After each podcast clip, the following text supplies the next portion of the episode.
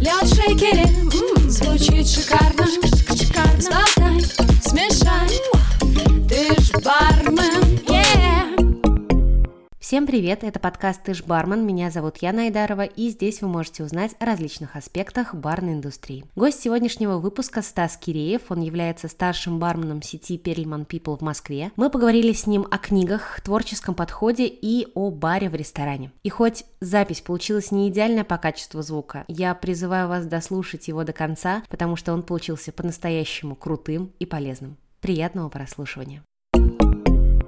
Небольшая предыстория. Дело в том, что я узнала о существовании тебя достаточно поздно, буквально в этом году. И случилось это, я подписалась на твои соцсети только из-за того, что увидела, насколько ты много читаешь, и что ты делишься тезисами книг в сторис и так далее, и так далее. И только потом я обнаружила эти невероятные подачи и твой богатый внутренний мир, и подумала, ну нифига себе, такие люди еще, оказывается, в индустрии России существуют. Сколько ты успеваешь книг прочитать за неделю? Артем Перук любит э, говорить про богатый внутренний мир, его любимая тема. Сколько книг за неделю? Да. Во время пандемии этот показатель был высокий. Когда мы сидели дома, он был очень высокий. То есть я мог за неделю прочесть 2-3 книги. Сейчас это хорошо, если это будет одна книга в неделю, но здесь очень важно еще найти книгу, которую ты захочешь дочитать до конца. То есть у тебя может А то есть ты часто бросаешь э, да, книги на у полпути? тебя, у тебя может уйти полнедели просто на то, что ты две-три книги начинаешь читать, ты их бросаешь, понимаешь то, что ну нет, я не хочу, мне неинтересно. То есть я там даю книге какой-то шанс раскачаться 10-20% от объема я читаю, и плюс-минус понимаете уже, когда начинаете читать книгу, да, если уже есть какой-то опыт, о чем будет в середине речь, о чем будет в конце. Вы понимаете, э, насколько она плотная, да, в плане подачи информации. То есть человек э, жует жвачку и какую-то одну единственную мысль просто растягивает на 500 страниц. Или это книга, с, э, у которой треть объема это просто отсылки на литературу, которой она, например, воспользовалась, и вы понимаете, что о, чувак сделал огромную работу, и это прям очень плотная книга, ее там стоит прочитать. И дело в, в этом, да, то есть одна книга в неделю это планка, да, то есть там сколько, 72 книги в год. Во всех приложениях, например, вот я, там Ваня Юфриков, мы вот Bookmate используем, да, в том числе. Там есть э, планы на год, да, вот можно выставить. То есть вот план стоит там 72 книги в году. То есть по плану двигаемся уверенно, все хорошо. То есть плюс-минус одна книга в неделю, это с учетом того, что есть работа, есть чем заниматься. Тогда вопрос по поводу аудиокниг. Ну, это так, он, скорее всего, не попадет в этот вопрос, но мне просто интересно. Я просто фанат аудиокниг э, и прослушиваю в разы больше, чем прочитываю. Как у тебя с этим обстоят дела? Аудиокниги, я считаю, Или ну хорошо, ауди, аудиокниги для меня это художественная литература, это художественная классическая литература. То есть это те книги, которые вроде как считается должен прочесть каждый уважающий себя человек, но, например, тратить э, на это силы неохота, а вроде бы как надо знать, о чем идет речь. И поэтому аудиокниги в этом плане идеально, да, то есть вот э, там, стоя на, смене, на смене в какие-то часы, не супер проходные, да, там, слушать э, человека, который смеется, да, супер. Но, например, э, когда вы с работы едете или на работу едете в переполненном э, общественном транспорте и читать что-то подобное, это довольно тяжело, да, то есть вас книга должна все-таки прям максимально затягивать, да, чтобы при всех этих отвлекающих факторах вы были сконцентрированы именно на ней.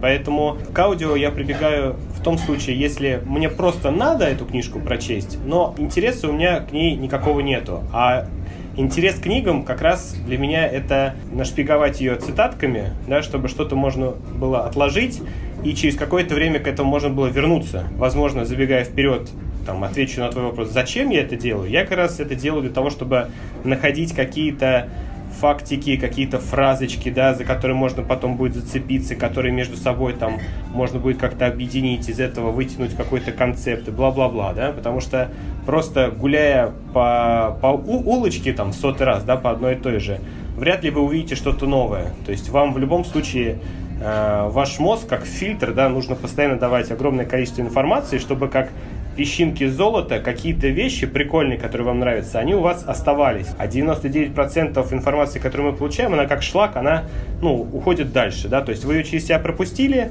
каждый для себя оставляет что-то свое, да, то есть, например, я могу за это зацепиться, например, а для кого-то эта вещь покажется, ну, не знаю, что с этим делать, пускай идет. Книжки я читаю в большей степени для этого, то есть, начиная читать каждую книгу, я предвкушаю, что, возможно, эта книга даст мне что-то интересное, да, и то есть... И как часто оправдываются ожидания? Ну, дай бог, одна из четырех книг э, будет прочитана до конца, да, то есть мы с Лешей Челеем говорили еще на тему того, что прикольно было бы не только показывать хорошие книги и цитаты из них, а также еще говорить о том, что вот эти книги, ребят, вообще не тратьте на них время, да, то есть, ну, типа, полная ерунда. Но, не знаю, пока, то есть, как сказать, отклика не нашел в этом плане, то есть делать подобную работу пока смысла не вижу. А если мы говорим про барную литературу и книги? Ну, все, что связано, да. Такие научпок э, гастрономический. Насколько у тебя ощущение от них остается. Есть ли вообще сейчас достойно, или вот есть условный, ну, 10 э, авторов, которых мы все знаем, от Бобби Холмса до там гастрофизики, Чарльз Спенса, 10 авторов, 10 книг, и все, больше ничего нет. Или все-таки есть смысл искать дальше, и, или есть смысл делать что-то дальше? То есть, если у тебя, например, желание написать книгу? Я, я абсолютно не про это, то есть я не сведущ э, абсолютно ни, ни в каких вещах. То есть одно дело обладать поверхностью. Ну ты же рассказал про книгу, вариант, где очень много отсылок, где очень много цитат, где большая исследовательская работа. Ты проводишь экспертизу в любом случае при подготовке конкурса, а экс- при переработке экспертиза, экспертиза разве появляется просто после прочтения какой-то умной книги? То есть ты просто осведомлен. После нескольких, да, почему бы нет? У тебя же выстраивается какая-то картинка. Картинка, да, но она же, я говорю, она же абсолютно поверхностного плана. То есть ты не можешь в ней, как рыба в воде, да, находиться. Ты не можешь апеллировать всеми этими вещами, потому что ты в лучшем случае там 5% из этой книги вообще запомнишь. Поэтому это просто некая осведомленность. То есть ты просто сможешь поддержать короткий разговор на тему этой книги. Поэтому написать, конечно же, нет. То есть вот, например, то, что делает на портале Mixologist вот Лиза, да, то есть вот, вот это действительно это прям такая научные статьи, и то есть объединив которые она может выпустить книгу. Это скорее как вопрос к ней. Она бы, я думаю, смогла. Я абсолютно точно нет, а, потому что я, я буду сегодня, наверное, всех барменов в России упоминать и ссылаться на них, потому что, опять же, как сказал Ваня Мамутов совсем недавно, когда мы с ним общались, что мы все мы больше любим информацию поглощать, потреблять, неж, нежели чем делиться, чем отдавать ее, да, потому что ты прочитал книгу, ты обогатился, но тебя ничего не сподвигает на то, чтобы взять и рассказать, о чем эта книга. Как ты думаешь, почему? Это культура потребления, это, ну, то есть то время, в котором мы живем, то есть это какой-то эгоцентризм, то есть мы вот... Или это, наоборот, боязнь рассказать э, человеку, что это будет ему неинтересно? Если мы говорим, у нас у барменов, и, может быть, не только у барменов, есть такая история, что мы не делаем многое из того, что можем, потому что мы боимся какого-то, возможно, порицания, что кто-то может сказать, что это недостаточно круто. То есть, вот, например, Ваня Юфриков, да, вот он часто приводил мне пример IT-сферу, где, ну, у них есть огромное количество ресурсов, на которых они делятся друг с другом абсолютно всем, что у них есть. И именно это позволяет всей индустрии идти вперед. То есть они абсолютно аль- альтруистически, да, без задней мысли отдают, может быть, разработку там последних двух лет, которые у них есть. Типа, ребята, вот, свободный доступ, берите, пользуйтесь. И 5% тех людей, которые взяли это, они пойдут дальше и дадут еще что-то этой сфере. Они также в открытый доступ это обратно вернут. То есть это огромный котел у них, который заставляет нас лишь облизнуться, да, глядя на это, потому что у нас все равно каждый в своем домике, и окей, если ты там напишешь человеку в директ, он тебе ответит, вопросов нет, мы не жадные, да. Но такого, что типа смотрите, чуваки, вот оно, пожалуйста, используйте это. У нас такого, конечно, нет. И отчасти, да, это потому, что мы что-то боимся, что кто-то не поймет, кто-то там не похвалит или еще что-то. И это, да, это многих останавливает. Вроде бы человек сведущий в какой-то узкой нише, и он разбирается в ней, возможно, там лучше всех, но он себя начинает накручивать, что ну нет, ну зачем, ну кому, кому это может быть интересно? Ты сделай, Сделай, выложи, все. Пускай никто не оценит, никто там не залайкает, да и бог с ним. Может быть, через два года, когда это кому-то понадобится, а это у тебя в интернете висит, через там запрос это всплывет, да, ну то есть, не знаю, не ну, знаю, кажется, это сложно. Мне, мне кажется, есть еще боязнь того, что ты вот выложишь, сделаешь огромную работу, а через кто-то два года кто-то воспользуется и даже не укажет э, источник, э, не скажет спасибо и так далее, и перетянет, получается, всю славу и работу к себе. Этого боятся люди, которые стоят на месте. Мы же наоборот вроде как любим, чтобы наши напитки использовались. То есть вроде бы как ради этого мы вообще все и делаем. Да, это обидно, когда нет отсылки конкретно на тебя, когда чувак говорит, ха-ха, я вот придумал. Но, блин, мы все-таки, ну не знаю, это же не торговые марки, да, которые мы закрепляем за собой. То есть, если ты сделал напиток, но он крутой напиток, да, он, то есть он там типа второй порно стар мартини, но ты никаким образом не показал, то есть никакой промоушен, да, не провел, вот опять же, просто не в Инстаграм не выложил, да, там куда угодно ты ничего для этого не сделал, и потом ты начинаешь обижаться, что кто-то его стащил, ну, блин, чувак. Ты опять же, то есть, не доработал. То есть, это является в современном мире выкладывание всякие в соцсети, да, коктейли. Это, ну, современная часть нашей профессии, нашей работы. Сделал, но этого недостаточно. Расскажи всем о том, что ты сделал. Потому что иначе никто не будет знать, что ты как вообще делаешь. Ну а что, ты будешь сувать свой продукт каждому в лицо и говорить, Не обязательно. купи, купи, купи, купи, купи, купи? у тебя уже будет определенной даты и года этот пост, и ты уже не будешь там, а это я, а вот то все, ты просто на сухом там ссылочку кидаешь, Факты, батлы по фактам. говоришь Мгм. и говоришь, ну парень, ну зачем ты как бы говоришь, что это твой напиток? Ну вот ты же ты же все понимаешь и все. Но это если кому-то это важно, потому что меня это только улыб- ну как бы улыбнет, да, если кто-то использует мой напиток и будет говорить, что это там он сам делал. Да блин, да ради бога, я просто улыбнусь и пойду дальше, потому что мы этих напитков делаем, да и, да и в целом, то есть коктейли это настолько Ну, ерунда и концепции. настолько Давай, давай говорить, наверное, больше про концепции. То есть это настолько то, что в начале нашей карьеры нас беспокоит, и кажется, что это краеугольный камень, и насколько мы как бы несерьезно к этому ко всему относимся уже там, пройдя какой-то путь. Типа, чувак, если ты думаешь, что ты возьмешь мой коктейль, и это там твое заведение сделает более успешным, да нет, чувак, как бы не это делает успешным. Да бери хоть все, ну мы там завтра еще придумаем. То есть дело не в этом. За них цепляться точно не стоит, за напитки. Это правильно. И мне очень понравилась твоя мысль о том, что только человек, который стоит на месте, переживает, что его идею заберут, потому что человек, который работает над собой и развивается, он будет идти дальше и создавать дальше, и даже ему будет Все, пофиг все вот эти бармены там зарубежные те же, да, которые приезжают к нам и рассказывают, вроде бы нам кажется, что это какие-то вещи передовые, а эти вещи они уже два года назад как в своем меню уже использовали, уже поменяли меню, уже забыли про них, да, у них просто есть эта презентация готовая, они с ней катаются, то есть они уже, у них там куча идей вперед, а мы думаем, что о, они там нам сейчас вот рассказали там секретик, ничего подобного, у них уже там все это вперед расписано на, на, на года.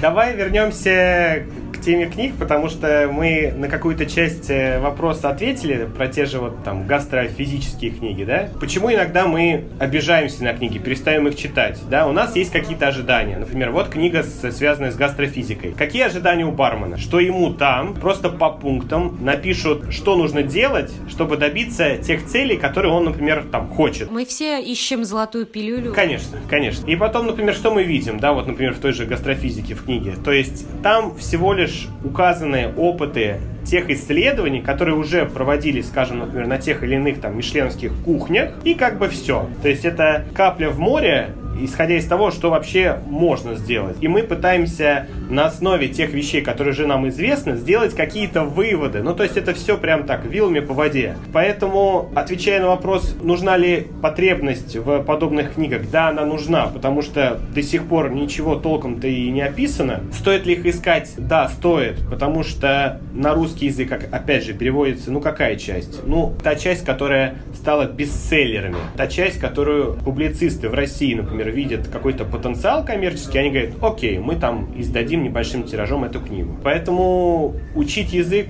и искать что-то самим, да, но опять же, да, вот в рамках современного пара, какой бы сейчас год не был, 20 или 50 да, и вот все эти новомодные штуки, какие только у нас не появляются, это все здорово, но это опять же золотая пи- пилюля, да, за которой мы бежим и думаем, что, о, я вот сейчас это узнаю, все, жизнь пойдет по-другому, бар будет успешным. Или, о, я сейчас вот этот коктейль возьму, поставлю, и бар будет успешным. Ничего подобного. Вот сколько 150 лет как были нормы, всем известные, ради которых, там, не знаю, гости возвращаются и которым нам нужно придерживаться, они еще 150 лет простоят и будут неизменны. Потому что люди не меняются или что? Да, ну, цивилизация гораздо быстрее. Вот последние, сколько там, вот эти два поколения людей, человечества, технологически как-то иначе настолько быстро куда-то побежало, мы не успеваем меняться. То есть, да, мы там говорим, что надо не стоять на месте, надо там в угоду всего современного быть гибким, agile, бла-бла-бла. Ну, блин, это тяжело. Не все готовы, потому что 30 лет ты все, ты уже немножко на обочине. Я уж не говорю про там тех, кто наших родителей.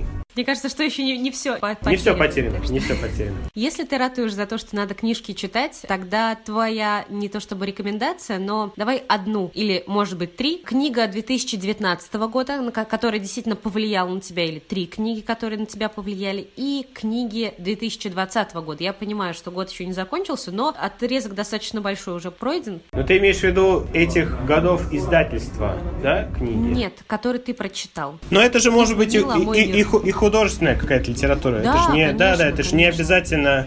Я вообще радую за то, чтобы люди читали больше художественную литературу, нежели научпок, если честно. Мне, мне очень нравится все, что связано с такими тематиками, как какая-то медицина, это может быть история медицины или книжка может рассказывать э, в доступном формате про здоровье человека, про то, что внутри нас творится. Вторая тематика — это все, что связано с питанием.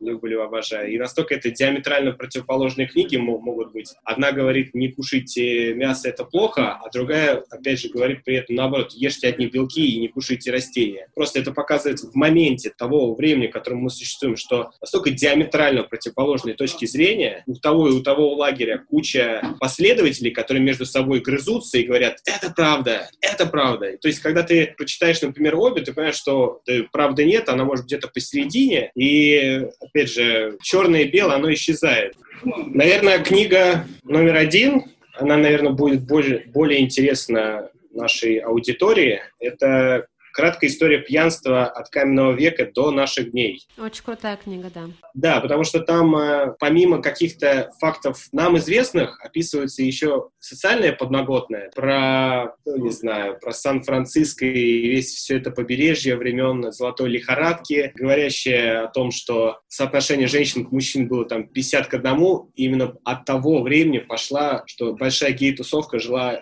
типа в Сан-Франциско, да, то есть сейчас же этот город такой абсолютно такой про, про, про, про гейский. И, и прикольно, то есть когда те факты, опять же, связанные с миром алкоголя, они через призму вообще того, что как мир существует, а не только ваши коктейльчики, а вот как бы история, когда через эту призму про проходят всем известные нам факты, это, как сказать, мир становится наш, барный шире, да, мы из абсолютно сухих двух-трех приложений, указанных на фоне какого-то коктейля, мы эту картинку уже видим, как она существовала. Суть, суть-то в чем? неважно, какая книга там кому понравилась, главное, чтобы она доставляла удовольствие вам. Потому что, опять же, иногда ты читаешь какую-то литературу, ты все равно надеешься, что она тебе пригодится в работе, и вас не должно останавливать, что тема может быть абсолютно далекая там, от того, чем мы занимаемся. Потому что никто не знает, как что обернется. Какой-то факт может всплыть в вашей голове. Об этом вот э, говорит, собственно, книга про как написать крутой рекламный текст. То есть все писатели, современный бармен должен писать некий текст, ну, по крайней мере, там, для заявки на конкурс коктейлей, да, описывать суть, суть своего, своего концепта. То есть писатель, э, литера, ну, просто литературный писатель, писатель сценариев, писатель рекламных текстов, все они говорят о чем? О том, что вы должны глубоко понимать то, о чем вы пишете пишете. Ну, не может, например, не бармен написать барную книгу. Да? То есть он не будет знать вот всех этих мелких э, каких-то нюансов, которые заставляют нас улыбнуться, когда мы читаем текст какой-то. Нужно говорить на одном языке. Почему ты не хочешь заняться тем, чтобы написать свою книгу, например, про концепции? Как придумывать концепции именно коктейлей, как э, создавать мудборды? Это, мне кажется, сейчас тема мега актуальна, и про нее очень мало, тем более... А кто-то же говорил, правильно? По-моему, Женя Шашин с... Э... С Андреем Большаковым, они, у них был... Я, я слышал, я слышал, что они, да, что они делали какую-то, ну, запись, выкладывали ее. Просто дело в чем? В том, что это клево, это правильно, системно раскладывать подобные вещи, потому что творчество, креатив, все, что мы считаем как что-то такое одухотворенное, это своего рода тоже математика. Это все возможно разложить, да, то есть если вы хотите прочитать нечто подобное на эту тему, окей, это первое, это Эдвард Дебона, второй есть наш соотечественник, по-моему, его Генрих зовут, но фамилия Альшулер. Это ТРИЗ, теория решения изобретательских задач, сокращение. То есть он что, он написал эту книгу, как стать изобретателем, как вот кучу там патентов создавать. То есть он написал об этом в 50-х, 60-х, и в Советском Союзе миллионный тираж был у этой книги, все было классно. Потом, естественно, про него забыли, и как сейчас у нас это принято, например, как с чайным грибом. То есть чайный гриб никто в 90-х не пил, но стоило ему прийти как камбучи, все его пьют. И вот то же самое с этой книгой. То есть она вместе с его последователями из России уже разбежалась, и сейчас она вновь набирает силу. Очень хорошая книга. То есть если вам не чужды всякие технические описания, потому что в этой книге очень много примеров именно, как они решали какие-то заводские задачи, то вот там, как мне кажется, он системно объясняет, как подходить к решению тех или иных задач. Потому что создание концепта коктейля — это задача, то есть это проект, который либо вы ставите перед собой, либо ставит перед вами руководство. Я ее читал не до конца, потому что мне тяжело со всеми техническими вот этими штуковинами. Я прям, опять пример, как он там, не знаю,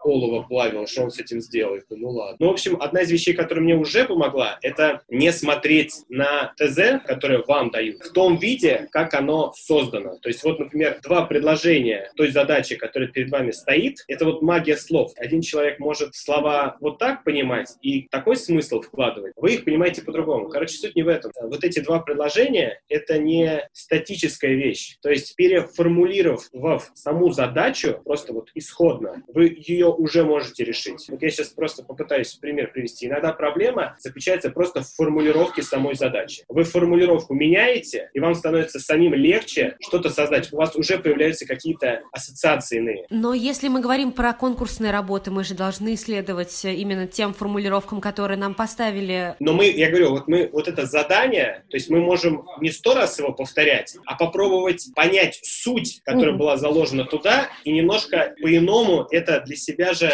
переформулировать. Потому что это как вот в экзаменах с билетами, да, иногда в правильно поставленном вопросе ответ уже есть. И иногда просто нам, либо мы сами неправильно формулируем вопрос. То есть я вот когда стал об этом думать, это стало действительно для меня каким-то, ну, не открытием, но подспорьем. Потому что, например, сейчас стояла задача сделать три лимонада, и там была конкретика, то есть интересно кидали фотографии, конкретно что нужно. Я всячески такой ершист в этом плане человек, я не люблю, когда мне говорят, что конкретно нужно. Когда вот показывают фотографии говорят, ну вот, просто сделай вот это. М-м. Не, ну как это просто сделай вот это? Если просто сделай вот это, вот найдите кого-то с улицы, и он будет делать то, что вы говорите. Это неинтересно. Но вот стоило мне самому для себя задачу поставить иначе, то есть не вот конкретно это на фотографии, а, например, просто сделать какую-то яркую подачу лимонада кувшина так, чтобы она условно там понравилась и там управляющему, и мне. Запрос тот же самый. Сделай яркую подачу, там, не знаю, вот этого компотика, лимонадика, чтобы, пронося по залу его, все оборачивались и все его хотели,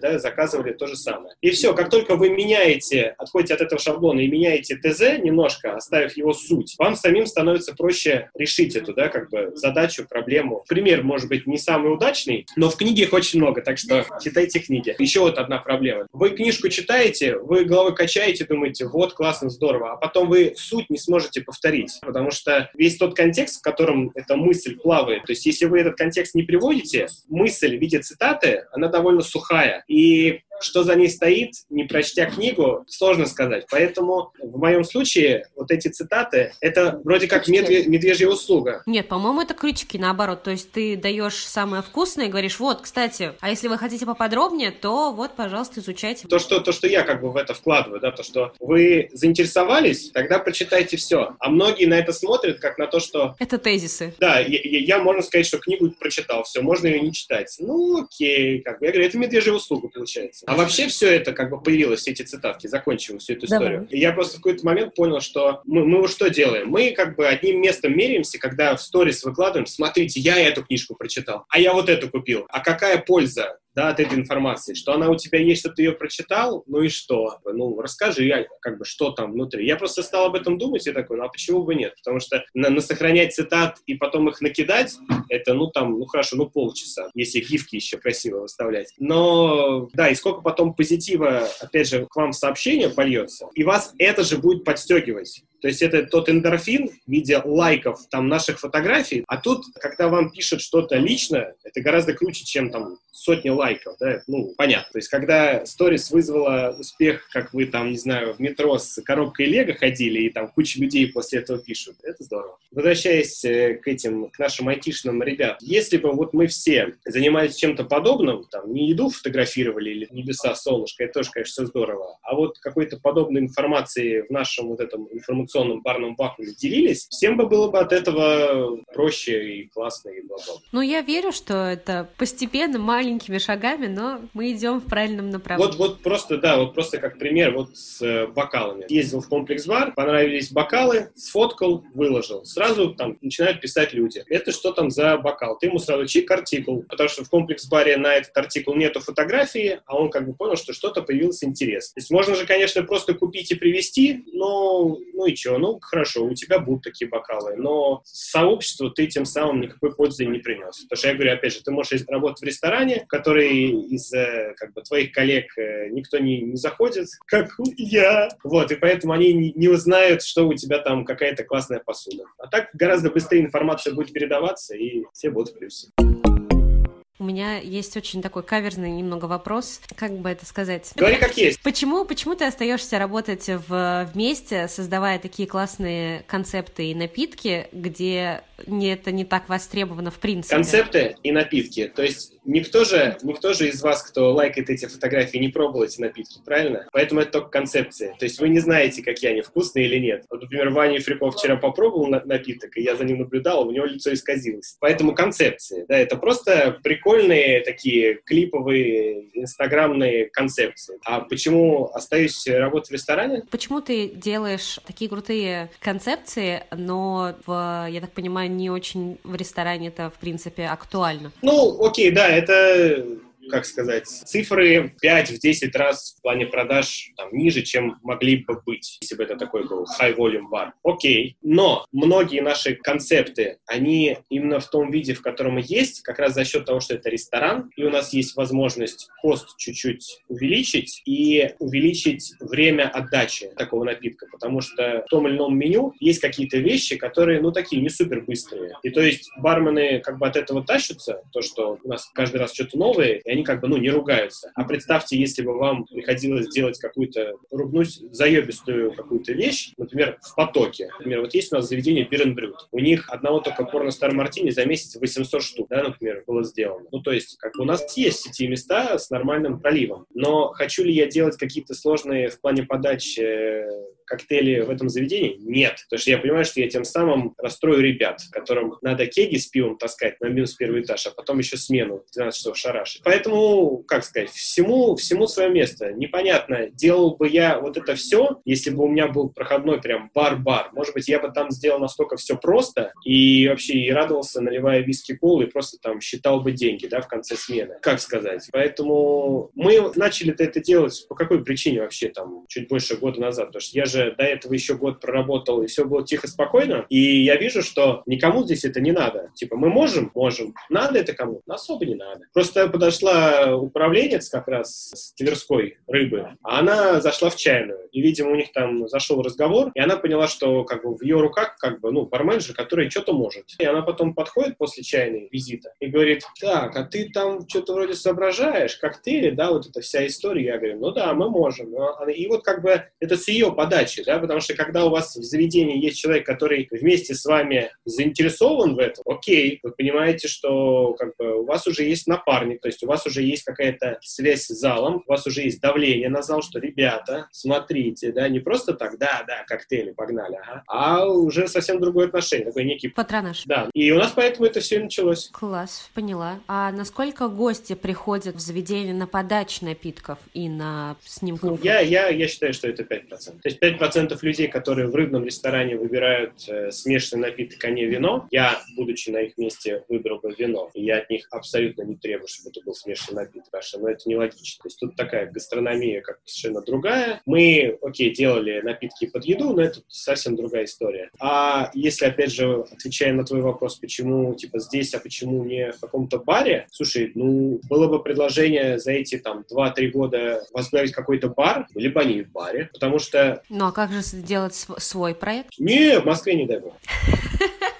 Не-не-не, я, я всячески преклоняюсь перед людьми, которые в Питере, в Москве ведут бизнес, но это такой геморрой. Мама это просто здоровье этим людям и нервов. Ну, правда. То есть мы, задумываясь о чем-то своем, думаем о лирике, думаем о высоком, думаем, что мы будем стоять в лучах славы в пятницу вечером и отдавать свои прекрасные напитки. Нет, сортир ты будешь в пятницу вечером драить, когда он там забьется. Там в 5 утра будешь кассу сводить. Ну, то есть вот про это речь. И поэтому, наоборот, хочется максимально дольше оставаться вот в этой лирике и создавать всю эту красоту, а не реально там думать, как в конце месяца зарплату отдать людям. Ну нафиг, вот, правда, это врагу не посоветуешь. Это прям тяжелый труд. И, то есть я сколько вот этих книжек не прочитал про какой должен быть склад у человека, чтобы заняться чем-то своим. Это, ну, не обязательно бар, то есть там, не знаю, создание бутылированных лимонадов. Предпринимательская жилка, она либо есть, либо ее нет. Вот у меня нет, скорее всего. То есть вот сидеть, сидеть на зарплате, делать какую-то красоту в Инстаграме, класс. А вот, и еще отвечая, опять же, я думал об этом, почему ну, не было за эти 2-3 года предложения какого-то бара возглавить, потому что всю вот эту красоту, которую в Инстаграме мы создаем, я прекрасно же понимаю, что я ее создаю для, вот там есть тысячи человек, которые подписаны на профайл, и там же есть аналитика, кто эти люди, это все бармены. Бармены. Это все, это, это я создаю для нас же, потому что это написано на понятном для нас языке, с понятными для нас отсылками. Людям, нормальным людям, это непонятно. То есть, когда там как-то что-то витиевато, с отсылкой на что-то, еще вот отсюда кусочек возьми, они скажут, а, что, зачем? То есть они не понимают. Тогда вопрос, а почему тогда ты не участвуешь в конкурсах? Нет, может быть, я просто не замечала этого, но вот за последние 3-4 года я, если честно, не видела создать концепт, но помимо этого же нужно еще и хорошо выступить, еще и напиток должен быть вкусный. То есть, окей, я создаю концепты, но выступление и вкус... Ну, слушай, у тебя такой опыт работы. Ну и что? Зачем лукавить сейчас и говорить, ну, я не смогу выступить?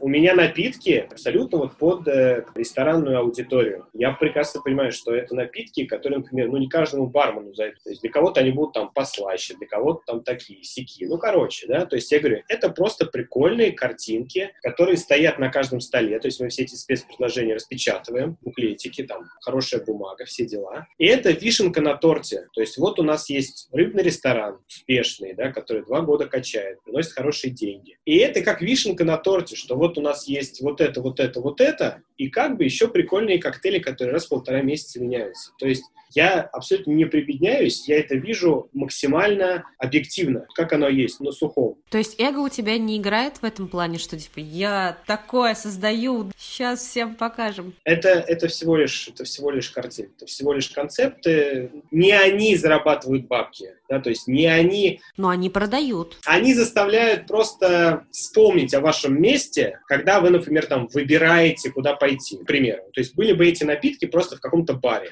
И вот, например, вы думаете, куда вы пойти сегодня? И это просто за счет того, что это чистота упоминания в вашей ленте где-то, вы просто вспомните проект. И все, что вы сможете этими фотками добиться, это чтобы к вам пришли. А вот если вы уже, когда гости пришли, облажались, и у вас нету ни хера, что кроме вот этих картинок в Инстаграме показать, ну и все, они к вам не вернутся. И поэтому вот этих картинок, этого недостаточно, чтобы думать о каких-то своих проектах. Это просто красивые картинки в Инстаграме. Все ничего. Ну, не знаю, мне кажется, очень-очень критично к этому действительно относишься. В мире, где правит Инстаграм. Это мир такой. И просто вот мы в угоду как современным реалиям подстраиваем наше видение под видение вот экрана, да, то есть мы же даже когда думаем, как это будет выглядеть, мы уже понимаем призма экрана, как это будет, как расположить что, то есть мы, мы уже мыслим взглядом Инстаграма. Это хорошо или плохо? Нет, я уже говорю вот это хорошо-плохо, это просто вот... Как факт. Мы, мы постоянно просто пытаемся что-то изменять, то есть вот у нас были раньше эти там шарики, да, вот эти цветные на белом фоне, то есть увидел опять же в Инстаграме, как делали раскадровку киноленты и показывали просто цветовую гамму, да, насколько кадров подбирают по цветам. Офигенно. Я подумал, о, прикольно, давай попробуем. Взяли, отжали, да, то есть сейчас вот немножко другой формат пытаемся попробовать, постоянно что-то пытаемся найти новое, чтобы было не скучно, да. Это вот опять же вот история чисто в ресторане. Не будь вот этих вот э, полуторамесячных проектов, потому что все равно время какое-то уходит на проработку, и на поиск всякой-то лабуды, помимо какой-то рутины. То есть, может быть, да, может быть, мы заскучали. И тем самым нам вот эти вот ежешестинедельные коктейли, они не дают становиться постоянно, постоянно что-то, что-то, что-то делать, что-то генерировать. Поэтому в ресторанах тоже может быть не скучно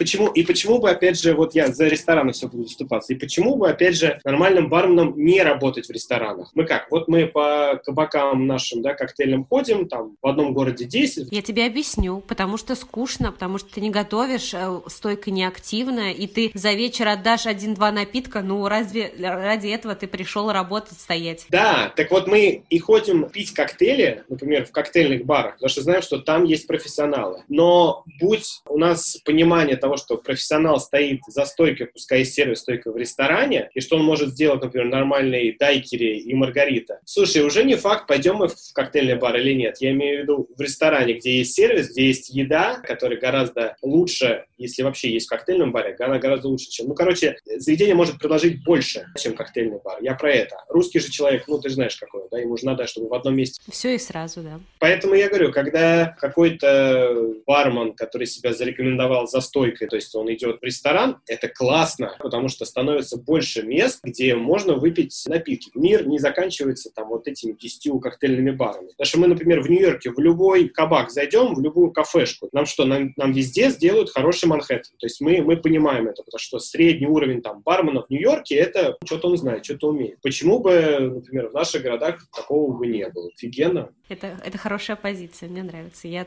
я такое, честно, не слышала. Всегда э, вот слышала от коллег, что рестораны полная шляпа, идут туда только, чтобы заработать деньги, никакого творчества. Пошло оно на, намного, намного ли они больше, чем бар? Просто, ну вот кто есть? Ну, типа, вот сеть у меня, сеть у Кряжева, кто еще есть в сетевых проектах? White Rabbit. White Rabbit, да. То есть их очень много, на самом в Москве, в Москве это очень много. Фиговые ребята, что ли, в этом ресторанных сетях сидят? Да, просто, может быть, может быть, в нашей сети просто нету такого прям бара-бара, такого маленького какого-то коктейльного. Ну, окей, нету и нету. Но рестораны норм, потому что, когда ты 2-3 года фигачишь там 5 2 и... Ну, я не буду рассказывать, да, что это такое. Блин, в какой-то момент ты уже все, ты такой начинаешь, а можно помедленнее, можно там как-то поспокойнее, вот там, может быть, поговорить, может быть, я даже успею. Ну, какие другие вещи, да, да. Приоритеты по-другому. Когда мы молодые, да, нам, нам охота это в четыре шейкера стоять и все, всю ночь, да, показывать, какие мы классные. А потом ты такой, ну, все, показал, все, все увидели, можно теперь просто делать что-то. Но это не означает, что человек сдулся. Абсолютно нет, абсолютно нет. Я говорю, говорю, будь сейчас какое-то предложение с прям бара-бара, да почему нет, погнали. Это ничего не означает. Ничто не означает ничто. Ярлыки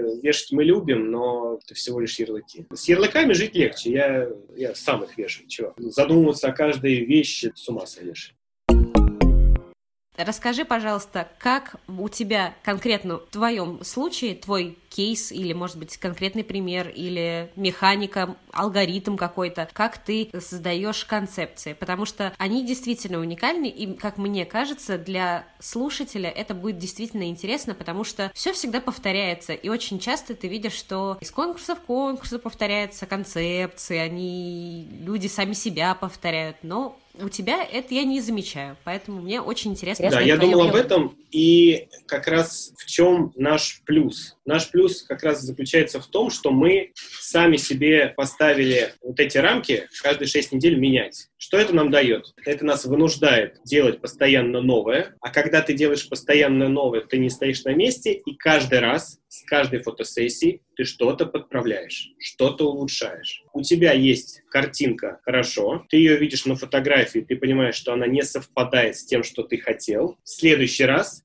ты эту картинку уже будешь, ну, ментально редактировать. То есть ты уже понимаешь, какие вещи работают, какие нет. К примеру, вы можете зайти там в одной из серий фотографии, напиток, там есть и перо, и книга, и коктейль с пером. Я это увидел, я понял, что я думал, что идейно это будет клево, оказалось, что перебор. На фотографии слишком всего много. В чем проблема, когда мы создаем фото для конкурсов, да, концепцию для конкурсов? В силу того, что мы не делаем этого каждую неделю, у нас вот этой вот насмотренности своих ошибок, ее нету. Ну, ну, в лучшем случае, там, 3-4 заявки я отправил в году. Если вы это делаете постоянно, если у вас это определенный цикл, то вы сами свой алмаз задаете ему огранку. То есть самое важное вот в плане вот фотографии этих концепций — постоянно их создавать. Потому что как раз ты говорила о неком шаблоне, понимание того вообще, как это работает, оно как раз и происходит, когда вы это делаете в десятый, в двадцатый, в пятидесятый раз. Когда вам сказал бар-менеджер, у тебя через неделю заканчивается прием заявок, иди и делай. Первый раз это очень сложно. Скорее всего,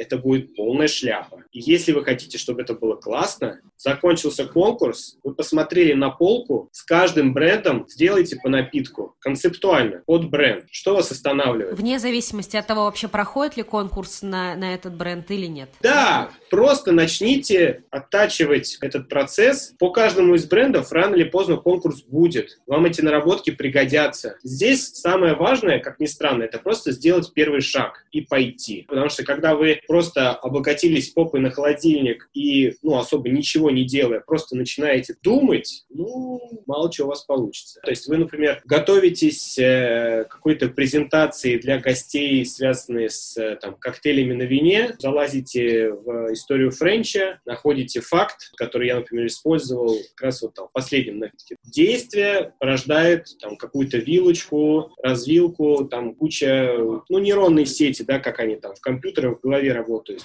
Никакая информация лишней не будет. То есть все это здесь в вашей базе данных, вы все, что туда загрузили, в нужный момент оно всплывет. Вот Эдвард де Бон, он об этом и говорил, о том, что не надо сидеть, когда экзамен сдаете, сидеть там что-то зубрить. Вы закиньте эту информацию, идите погуляйте. У вас подсознание, оно само все там переварит, перемешает и выдаст вам решение. То есть это как бы звучит классно, но просто если вы будете над какой-то проблемой постоянно думать, вам голова даст решение. Поэтому здесь самое важное касательно картинок, концепций, еще чего-то, просто делайте. Я раньше развлекался каким образом? Я думал, видел какое-то заведение, захожу в заведение, смотрю барную карту. Она ну, слабая, концептуально слабая, не подходит для заведения. Я начинаю думать, как бы я это сделал. Беру лист бумаги, и погнал. Сначала накидал, какие идеи можно было бы обыграть коктейлями, которые к этому заведению относятся. Ну, естественно, там прорабатывать это не обязательно. То есть самое главное, как мне кажется, это вот либо концепция словесная, из которой вылезает образ, либо картинка, которая у вас рождается, которую вы, под которую вы потом пишете текст. Потому что, ну, сколько вы работаете, что вы там саур не сможете сделать, какой-то, который будет биться вот с этой или с этой как бы вещи, ну, это, блин. Дело двух минут, условно. Да, очень сложно, когда у вас есть, как вам кажется, крутая пара вкусовая, и вы такие думаете, блин, а как это назвать? А как это чисто визуально сделать? Какими словами мне нужно это потом приукрасить на выступлении это будет? Да не получится так. Начинайте отсюда. Э, найдите какой-то прикольный факт, найдите какую-то прикольную фотографию, что-то, что вас цепляет, то есть о чем вы хотите рассказать. И через эту призму создайте напиток.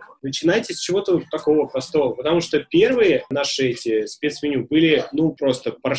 Это были плохие фотографии, это были абсолютно какие-то неидейные напитки, да, то есть мы первые спецменю делали абсолютно, чтобы просто прогнать тот алкоголь, который на стоках висел. У нас была чисто практическая какая-то такая задача. Но потом просто из месяца в месяц, я говорю, видя свои ошибки, потому что я где-то это прочитал, что в современном мире мы очень боимся опозориться, да. так как, например, мы можем напиться, там, упасть как-то смешно, это появится в YouTube. То есть мы стали фильтровать то, что мы в сеть выдаем. Если у вас будет необходимость показывать результаты своих действий... Вам придется делать хорошо. Да, потому что вы будете бояться шейминга, что у вас там, а, фу, лабуда. И поэтому вас это и будет подталкивать. Я понимаю, что я как бы вот для себя какую-то планку задаю, и я хочу, чтобы каждый новый, например, какой-то пост с тремя напитками, он был хотя бы не ниже. То есть если не каждый раз получается скакануть, хотя бы не обосраться. И я сам себе условно в этом судья. Уже после того, как я сам в каком-то стрессе из-за этого нахожусь, ну, мне не стыдно, короче, как бы вот это выдать, все.